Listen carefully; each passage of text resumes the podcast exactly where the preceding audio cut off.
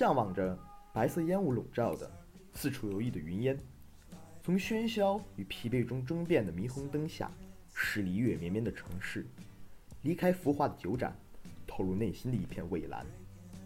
闪烁着月辉星光的，是那片沉默的海；屹立着航光之柱的，是那红白分明的微亮灯塔。寂静，淡若死亡；美好，但似天堂。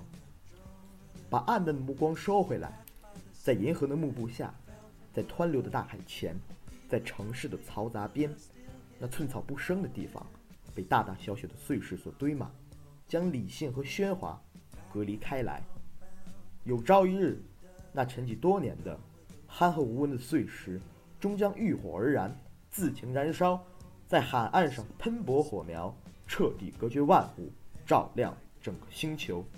些许的轻松。又不失忧郁，些许的成熟又不失迷惘，这便是碎石所赋予我们的意义，而这，便是我想之所想，愿之所及的碎石海岸。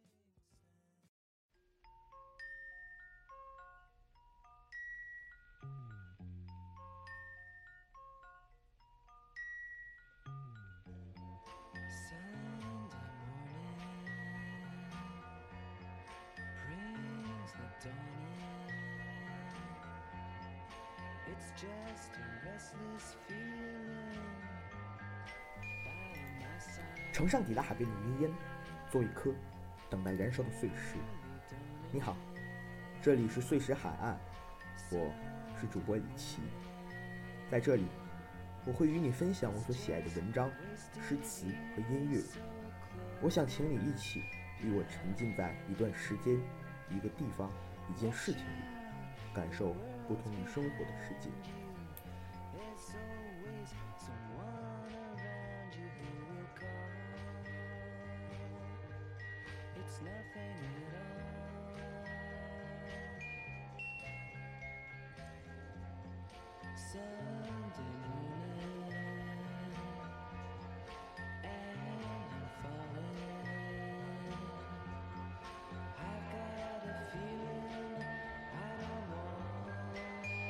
to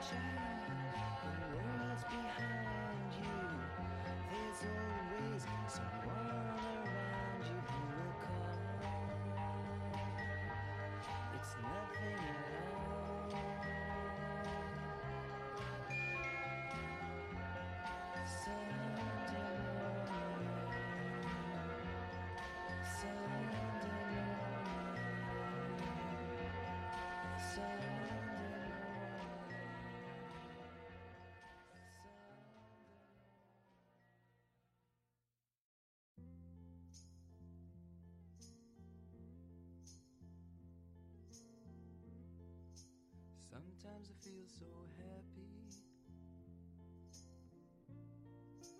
Sometimes I feel so sad. Sometimes I feel so happy. But mostly you just make me mad. Baby, you just make me mad. 下面的这篇文章 来自奥尔汉·帕慕克的《暴风雨之后》。风雨之后，我在一个清晨走上街道，发现一切都已改变。我不是说那些折断在地上的树枝和散落于泥泞路面上的黄叶，而是说某些深层的、难以说清的东西已改变。就像晨曦之中，此刻随处可见的成群蜗牛。潮湿的土壤中说不清楚的气味，不新鲜的空气等，这些都是一切已永远改变了的明证。我站在一个泥坑前，盯着它看，水坑底是软软的泥浆，仿佛在等待某种征兆、某种呼唤。再远一点的地方，叶片上似有水滴，它的四周有慢慢泛黄的草地，折断的蕨类植物和绿色的草本植物。在我的右方，沿着我漫步。思索的峭壁之底，一只白鸥在缓缓盘旋。它的处境看上去十分危险，却表现得愈发坚定勇敢。当然，所有的这些事情，这种清楚的感知，这种不知从何而来的狂风骤然带来的寒流，这被暴风雨洗刷的如此洁净的天空，这种整个自然都呈现出的新色彩，也许只是一种欺骗性的假象。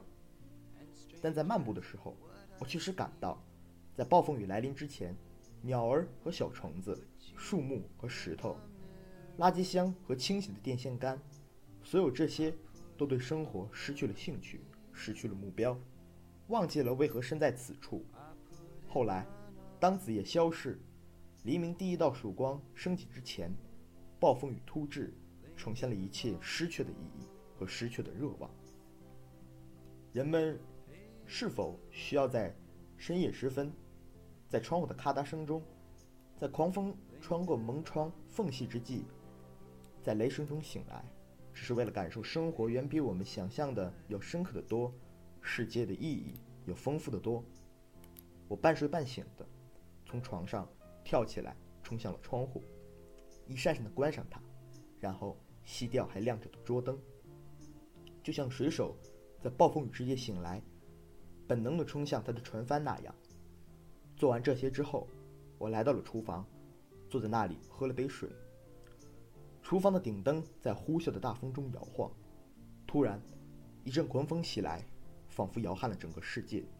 紧接着，停电了，一切陷入了黑暗。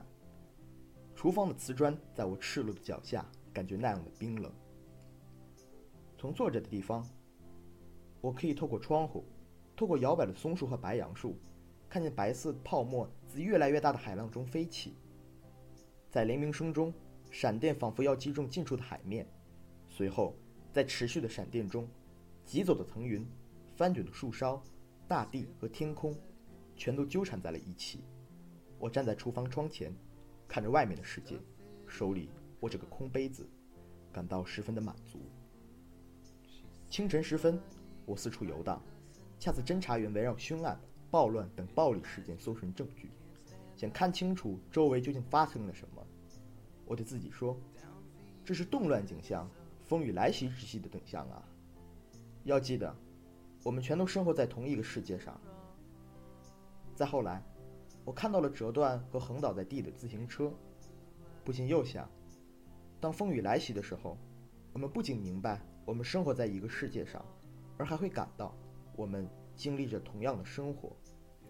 一只麻雀掉进了泥泞之中，我不知道为什么，它就要死了。我充满好奇，却无动于衷地描攀着它。大雨倾盆，打湿了我的本子和素描。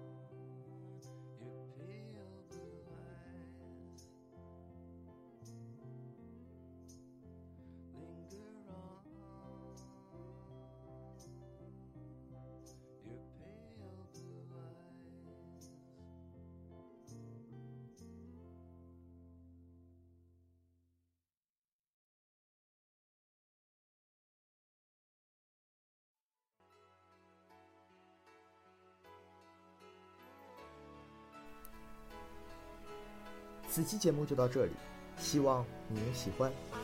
另外，我在微博上还会不定时更新一些我的图画练习文学作品，如果你对它感兴趣，李奇思之，你就能找得到我。谢谢。